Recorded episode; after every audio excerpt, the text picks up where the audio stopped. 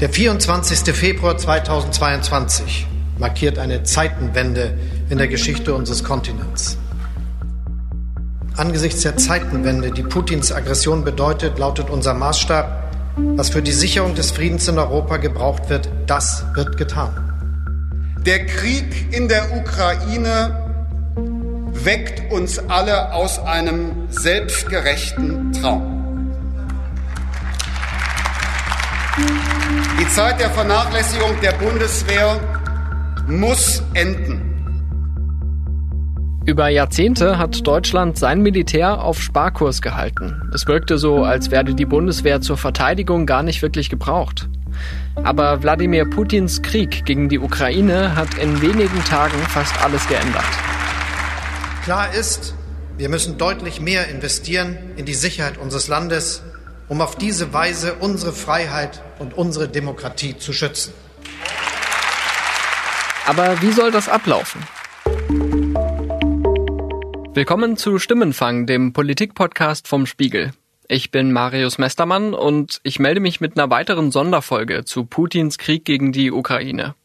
Dieser Angriff hat auch in Berlin eine historische Kehrtwende ausgelöst. Deutschland liefert der Ukraine jetzt doch Waffen, die Sanktionen gegen Russland wurden verschärft und plötzlich steht da ein riesiges Finanzpaket für die Bundeswehr bevor. Das wollen wir uns heute genauer anschauen und dazu begrüße ich meinen Kollegen Konstantin von Hammerstein aus dem Spiegel Hauptstadtbüro. Er berichtet seit vielen Jahren über die Bundeswehr und hat heute Morgen erst ganz aktuell neue Details veröffentlicht. Hallo Konstantin. Hallo. Du und der Kollege Matthias Gebauer, ihr berichtet von einem besonderen Treffen gestern Nachmittag im Verteidigungsministerium. Was hat sich denn da abgespielt? Es gab gestern gleich drei Treffen. Erst hat äh, am Vormittag der Abteilungsleiter Rüstung, ein Admiral, die Rüstungsindustrie zu einer Videokonferenz zusammengerufen, um mit ihnen zu besprechen, ob man eigentlich und wie man ganz schnell äh, sozusagen die Rüstungsproduktion, Munitionsproduktion und sowas äh, hochfahren könnte. Und dann hat am Nachmittag der militärische Führungsrat getagt. Das ist das oberste Entscheidungsgremium oder langfristige Beratungsgremium der Bundeswehr. Das sind in der Regel Militärs, die auf Einladung des Generalinspekteurs, also des obersten Soldaten der Bundeswehr, zusammenkommen. Und gestern war aber auch die Verteidigungsministerin eingeladen, was schon so etwas die Bedeutung dieses Treffens zeigt und dieses besonderen Moments. Und dann hat es gestern Abend nochmal eine weitere kleinere Runde zu diesen ganzen Rüstungsvorhaben gegeben. Also das ist das Thema, was jetzt natürlich das ganze Ministerium in Aufregung versetzt. Ja, angestoßen hat das äh, Bundeskanzler Olaf Scholz am Sonntag im Bundestag. Da hat er ein sogenanntes Sondervermögen Bundeswehr angekündigt im Umfang von 100 Milliarden Euro. Also diese Summe muss man sich erstmal vorstellen. Wie kommt er denn auf diese Summe? Weiß man das?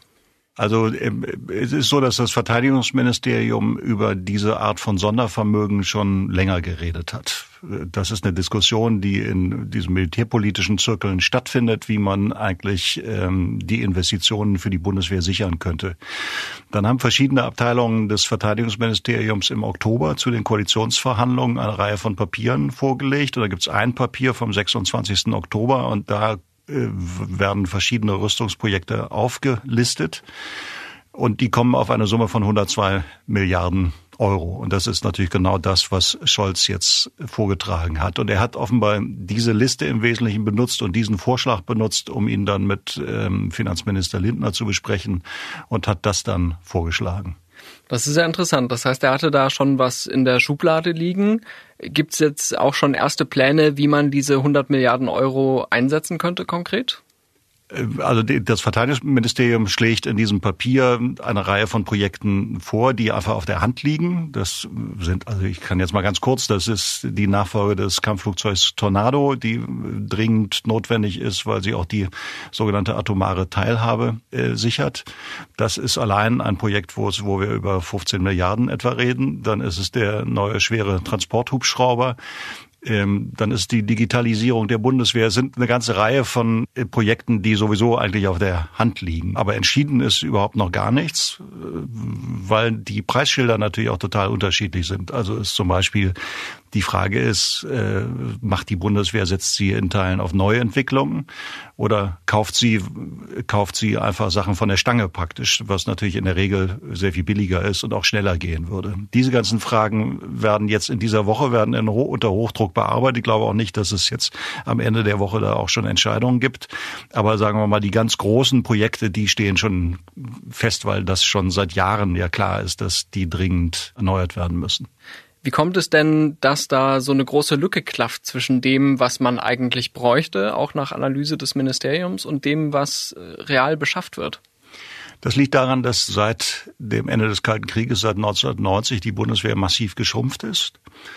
Ähm, nur um mal so ein paar Zahlen zu nennen. Die Bundeswehr hatte 1990 fast 5000 Kampfpanzer. Jetzt hat sie noch äh, so knapp 300. Ähm, bei den bei den Soldaten ist es so ähnlich. Es waren fast eine halbe Million Soldaten 1990. Jetzt sind wir bei 180.000. Das nur mal um so die Größenordnung zu benennen. Also es gibt gab einen jahrzehntelangen Schrumpfprozess, der umgekehrt worden ist 2014 nach dem russischen Einmarsch auf der Krim weil man plötzlich gesehen hat, oh Gott, wir haben vielleicht ein bisschen zu viel gespart und wir müssen jetzt doch wieder Landes- und Bündnisverteidigung, was vorher undenkbar erschien, müssen wir uns vielleicht jetzt doch drum kümmern. Und das wiederum erfordert gewaltige Investitionen. Dann ist der Rüstungsetat seit 2014 von äh, etwa 32 Milliarden auf 50 Milliarden erhöht worden. Das klingt enorm viel, ist auch natürlich wahnsinnig viel. Aber wenn man jahrzehntelang praktisch überhaupt nicht in neue Geräte investiert hat und mit dem alten äh, Geräten weiter rumfährt, dann bedarf es eben einmal einer sozusagen einer Grundsanierung. Und das ist letztendlich auch diese Idee, diese Sonderfonds, dass man praktisch die Bundeswehr, die wichtigsten Sachen einmal total modernisiert, grundsaniert und dann kann man praktisch die laufenden Modernisierungen, die dann immer wieder fällig sind, die könnte man aus einem gesteigerten Haushalt dann äh, in den Folgejahren leisten. Also so eine Art Aufholprogramm, um irgendwie die Versäumnisse der Vergangenheit wieder gut zu machen. Es ist ein Aufholprogramm und dann gibt es noch eine Besonderheit des Verteidigungshaushaltes. Ähm, das gibt es in dem Bundeshaushalt meines Erachtens nur noch bei dem, beim Verkehrsministerium. Das ist ja auch ein Ministerium, was große Investitionen macht. Ähm, alle anderen Ministerien haben ja laufende Ausgaben. Da werden Renten bezahlt oder es werden die Krankenkassen oder die Krankenhäuser unterstützt. Das sind sozusagen laufende jährliche Ausgaben. Ähm, das Verteidigungsministerium muss massiv investieren. Und das ist etwas anderes, und zwar in Projekte, die über Jahre, zum Teil sich über Jahrzehnte hinwegziehen. Und da nützt, äh, das ist Haushaltsrecht, da nützt der einzelne Haushalt nicht unbedingt etwas, weil ja in dem Haushalt, wenn jetzt sagen wir mal, es wird ein neuer Panzer entwickelt, dann äh, rechnet man damit auf zehn Jahre. Nennen wir einfach mal diese Zahl. Das heißt, dass im ersten Jahr das ja gar nicht fällig wird, sondern man geht in dem ersten Jahr eine Verpflichtung, macht einen Vertrag mit einem Rüstungsunternehmen, dass sie einen neuen Panzer entwickelt. Und dann wird es ja in Scheiben erst fällig, dass das Geld tatsächlich fließt. Und dann verzögert es sich häufig. Und äh, man kann überhaupt diese Erstverpflichtung nur eingehen, wenn in dem sogenannten mittelfristigen Finanzplan, der immer die nächsten vier Haushaltsjahre beschreibt, eine Steigerung drin ist und das sozusagen abgebildet ist. Das war es aber bisher nicht. Zwar sind die einzelnen Etats immer deutlich gestiegen, aber die, diese, diese Mittelfristplanung die ist sogar in dem letzten, beim letzten Mal sogar leicht gesunken. Das heißt, es konnten diese langfristigen Verpflichtungen nicht eingegangen werden. Mich beschäftigt noch äh, so eine ganz praktische Frage. Also Olaf Scholz hat ja am Sonntag schon angekündigt, dass die Bundesregierung zusammen mit europäischen Partnern, vor allem Frankreich, neue Kampfflugzeuge und Panzer bauen will. Und äh, sie will auch bewaffnete Drohnen aus Israel anschaffen.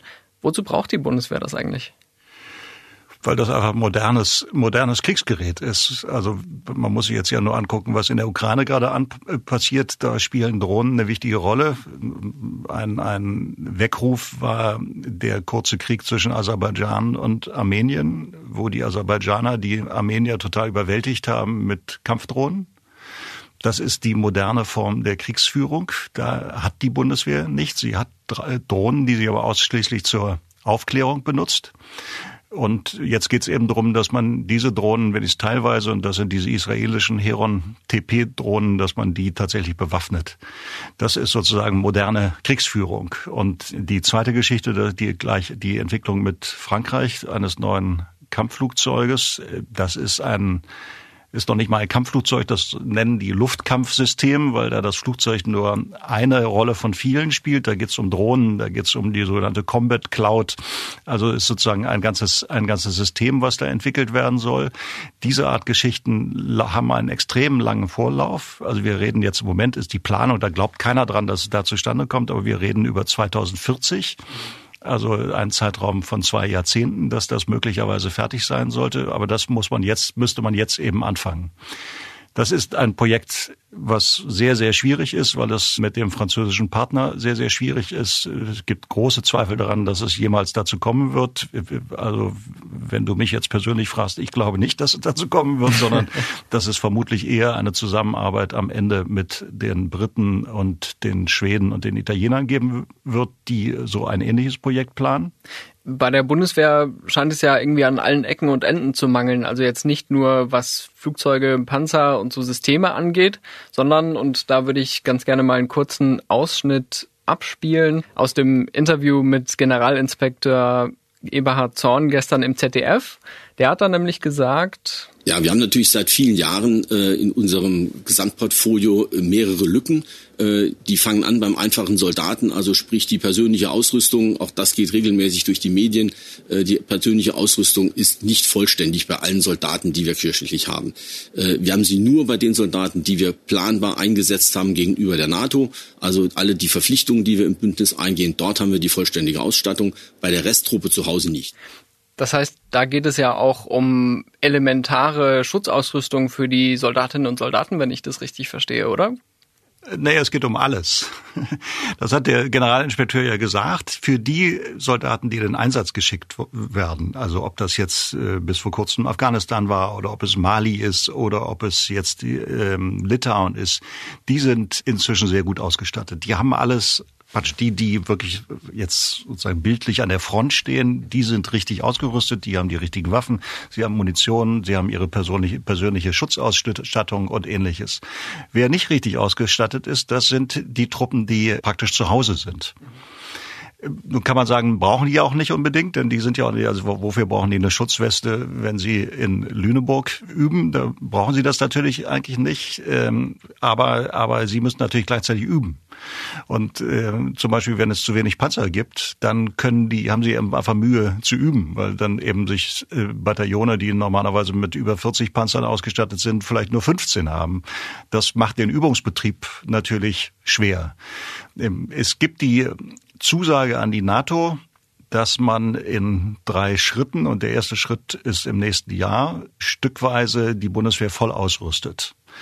Ähm, die Zusage an die NATO ist, war eigentlich, dass man im nächsten Jahr eine Brigade, das ist also ein Teil einer Division, das sind so vier bis sechstausend Leute, voll ausrüstet, dass man bis 2027 eine Division komplett ausrüstet, vollständig ausrüstet und dass man bis 2032 alle drei Divisionen voll ausrüstet. Schon dieses erste Ziel mit dem nächsten Jahr hat man gerissen da kommt man immerhin auf 80 Prozent. Das ist schon eine ganze Menge, aber es ist eben nur sind nicht 100 Prozent. Und ähm, weil es eben an dem Geld und an den Beschaffungsprozessen mangelt, mit dieser neuen Investitionssumme wird man nächstes Jahr, nehme ich mal an, nicht schaffen, aber vielleicht eben das nächste Ziel 2027 und dann das weitere. Das ist wenigstens das, was versprochen worden ist. Das sind ja unglaublich lange Zeiträume und gerade im Kontrast dazu, dass wir jetzt vor dem Hintergrund von Putins Krieg gegen die Ukraine sprechen, stellt sich mir die Frage, wäre die Bundeswehr denn jetzt gerade in der Lage, ihre Aufgabe auch als Verteidigungsarmee zu erfüllen im Rahmen der NATO? Also die, die sogenannten Bündnisverpflichtungen, die Deutschland eingegangen ist, die kann es halten, mit Mühe, aber kann es halten. Also das ist, das betrifft im Wesentlichen die schnelle Speerspitze der NATO, die immer rollierend von einer der großen Nationen in Führung übernommen wird. Da ist Deutschland im nächsten Jahr dran. Ähm, das hat, hat Deutschland schon, das ist jetzt zum dritten Mal.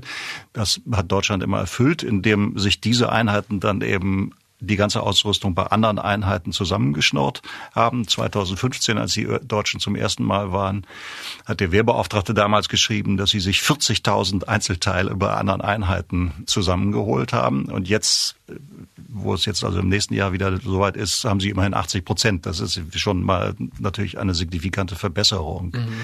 Und dann gibt es gibt es die NATO Response Force. Das ähm, da hat Deutschland äh, über 13.000 Soldaten eingemeldet, die im Notfall eben äh, irgendwo eingesetzt werden könnten, jetzt äh, vermutlich also an der sogenannten Ostflanke der NATO. Das kann Deutschland auch erfüllen. Und in dem Zusammenhang ist die Bundeswehr tatsächlich abwehrbereit, weil, es, weil sie es ja mit den anderen macht. Und es geht letztlich nicht darum, dass die Bundeswehr jetzt alleine hier Deutschland verteidigen würde, sondern sie würde das ja immer mit den anderen machen. Aber es reicht natürlich, je nachdem, wie die Bedrohung ist, und die Bedrohungslage steigt natürlich, reicht es nicht. Und das Problem ist aber, dass ähm, man jetzt nicht auf Knopfdruck einfach umsteuern kann, sondern dass es eben Jahre oder zum Teil jahrzehntelange Prozesse sind. Man muss, es ist ein ganz großer Tanker, den man so ganz langsam umbewegen muss, damit er in die richtige, richtige Richtung geht. Und genau das wird jetzt versucht. Ob das gelingt, who knows. Aber das ist zumindest der Anspruch. Umso erstaunlicher fand ich am Sonntag eben diese Kehrtwende von Olaf Scholz. Also er hat ja im politischen Berlin fast alle damit überrascht, ne? mit dieser Doppelstrategie aus dem Sondervermögen, 100 Milliarden Euro und mit der Zusage, dass Deutschland künftig eben diese zwei Prozent des Bruttoinlandsprodukts wirklich in Verteidigung investieren will was ja jahrelang eigentlich nicht denkbar erschien politisch. Also da waren wir ja weit von entfernt. Hättest du das für denkbar gehalten vor dem Einmarsch Putins in die Ukraine? Nein, nein, nein, hätte ich das hätte ich nicht für also dass dass der Verteidigungshaushalt kontinuierlich wachsen würde, das das habe ich schon gedacht, natürlich.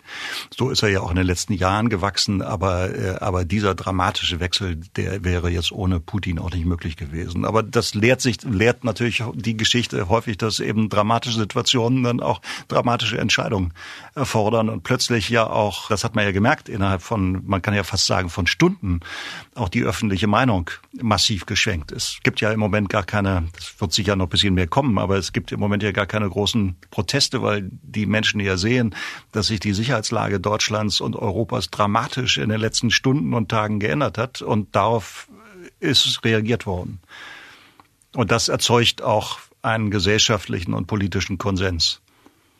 Jetzt gibt es sogar Berichte, wonach Vizekanzler Robert Habeck und Außenministerin Annalena Baerbock von den Grünen vorab gar nicht über diese Summe von 100 Milliarden Euro informiert waren. Da widersprechen sich gerade die Angaben ein bisschen und da haben unsere Kolleginnen und Kollegen auch ein aktuelles Stück zu geschrieben. Den Link äh, dazu stelle ich auch in die Beschreibung.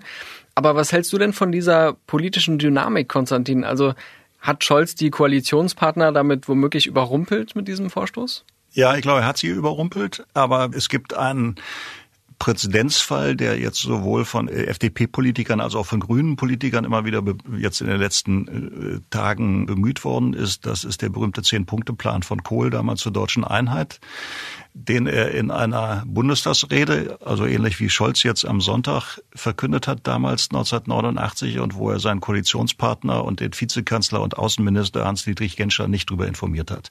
Er hat dann äh, äh, Beifall geben müssen, aber er kannte nichts davon.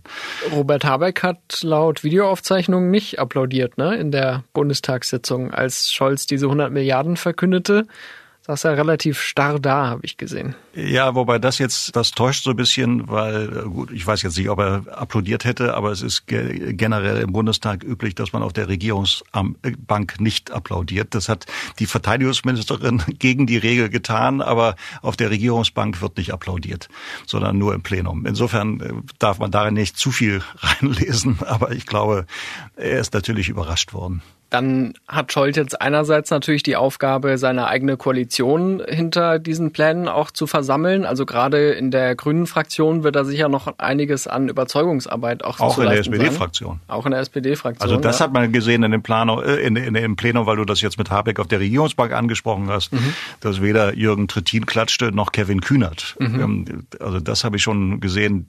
Die sind natürlich auch völlig überrascht worden und sind skeptisch. Also wenn du mich aber um eine Einschätzung fragst, wird es ihm gelingen? Ich glaube, es wird ihm gelingen, weil der Druck und auch jetzt die Bilder, die aus, aus der Ukraine kommen, werden von Tag zu Tag schrecklicher werden und der Druck wird größer werden. Es werden grauenhafte Bilder, glaube ich, in den nächsten Tagen geben. Das sieht man ja schon, wie die Russen ihre Taktik jetzt ändern und, mhm. und jetzt einfach massiv die Zivilbevölkerung auch beschießen. Und das wird, glaube ich, die Dramatik der Situation eher noch steigern und damit auch den politischen Druck darauf zu reagieren. Schon jetzt sind Hunderttausende Menschen auf der Flucht und Deutschland stellt sich gemeinsam mit anderen Ländern darauf ein, diese Menschen aufzunehmen. Wollen Sie auch helfen oder sind vielleicht schon mit Geflüchteten aus der Ukraine in Kontakt?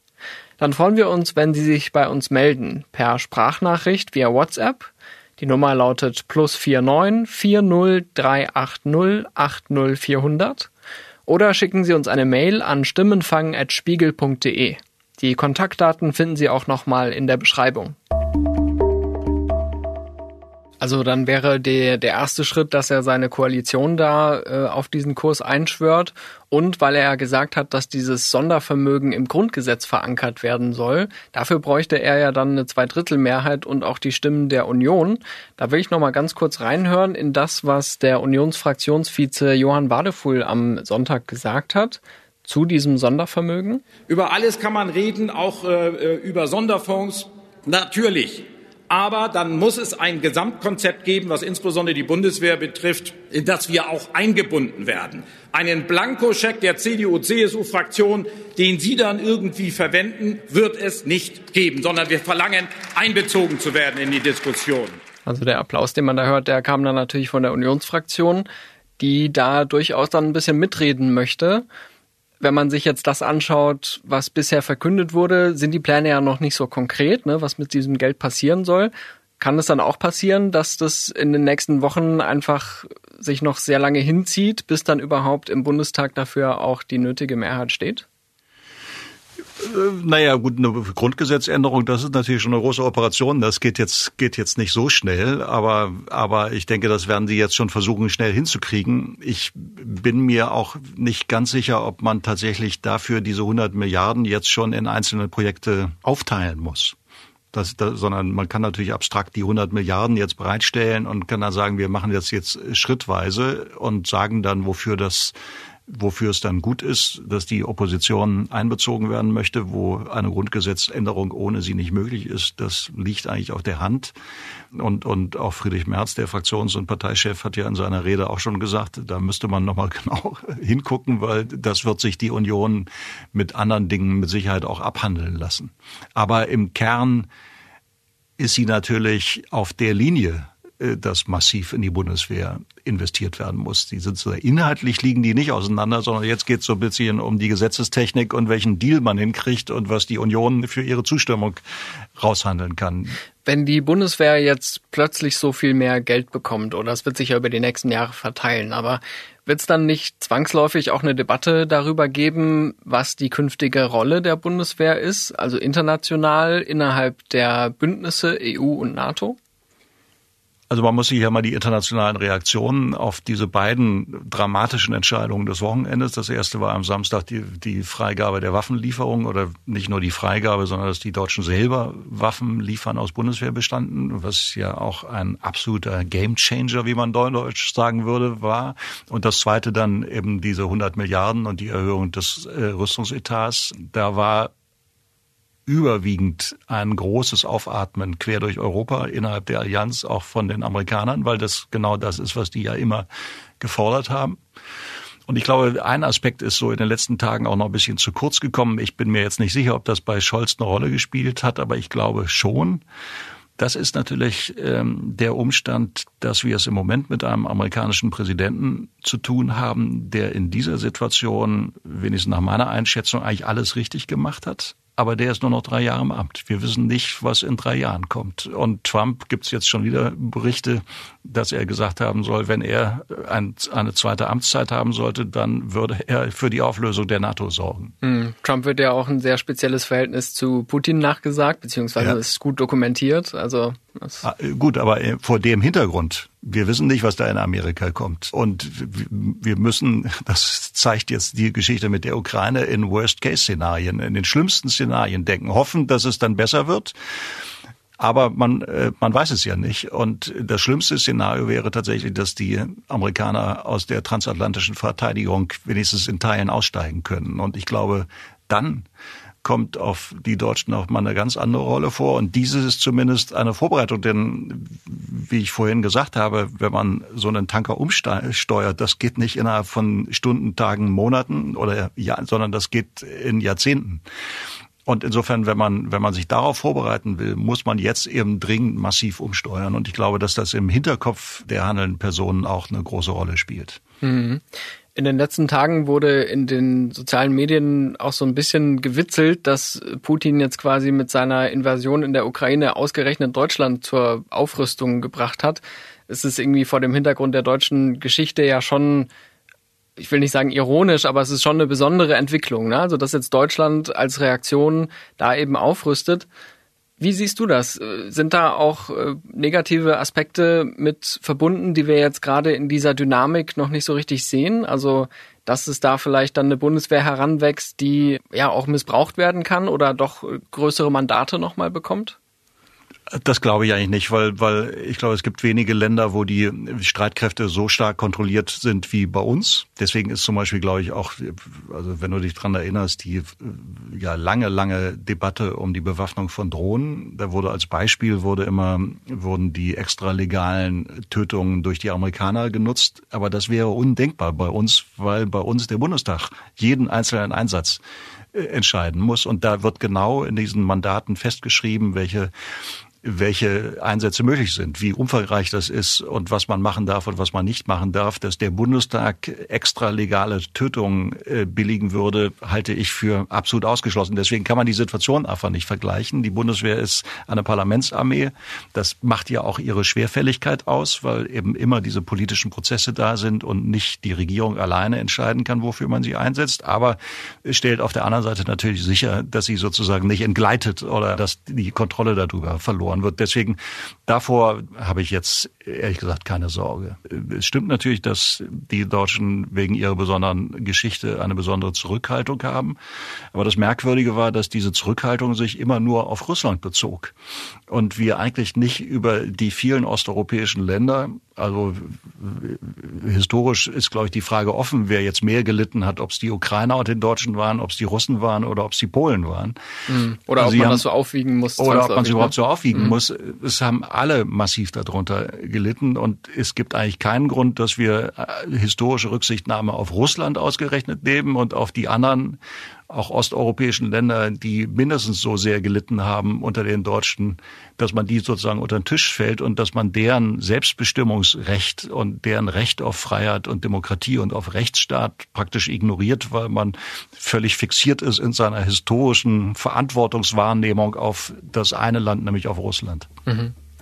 Ja, wir werden in den nächsten Wochen äh, sicher auch immer stark geprägt von dem Kriegsgeschehen in der Ukraine, dann noch beobachten, wie das auch in Berlin politisch weiter diskutiert wird. Wir haben schon jetzt gehört, dass es da noch einige offene Fragen zu klären gibt. Aber für den Moment bedanke ich mich schon mal sehr für deine Einschätzungen. Vielen Dank. Das war eine Sonderfolge von Stimmenfang, dem Politikpodcast vom Spiegel. Wenn Sie mehr über Putins Krieg gegen die Ukraine und die Auswirkungen auf Europa hören möchten, lege ich Ihnen unser breites Podcast-Angebot ans Herz. Mein Kollege Olaf Häuser bespricht in einer neuen Sonderfolge von 8 Milliarden, was die neue europäische Solidarität bereits bewirkt hat und unter welchen Voraussetzungen eine dauerhafte Einigkeit entstehen könnte. Und bei Spiegel Daily hören Sie die Erlebnisse unserer Kolleginnen und Kollegen vor Ort in der Ukraine und in den Nachbarländern. Außerdem analysieren wir dort die Auswirkungen der Sanktionen des Westens. Alle Links dazu finden Sie in der Beschreibung. Mein Name ist Marius Mestermann und ich bedanke mich für die Unterstützung bei Olaf Häuser und Marc Glücks. Unsere Stimmenfangmusik kommt von Davide Russo.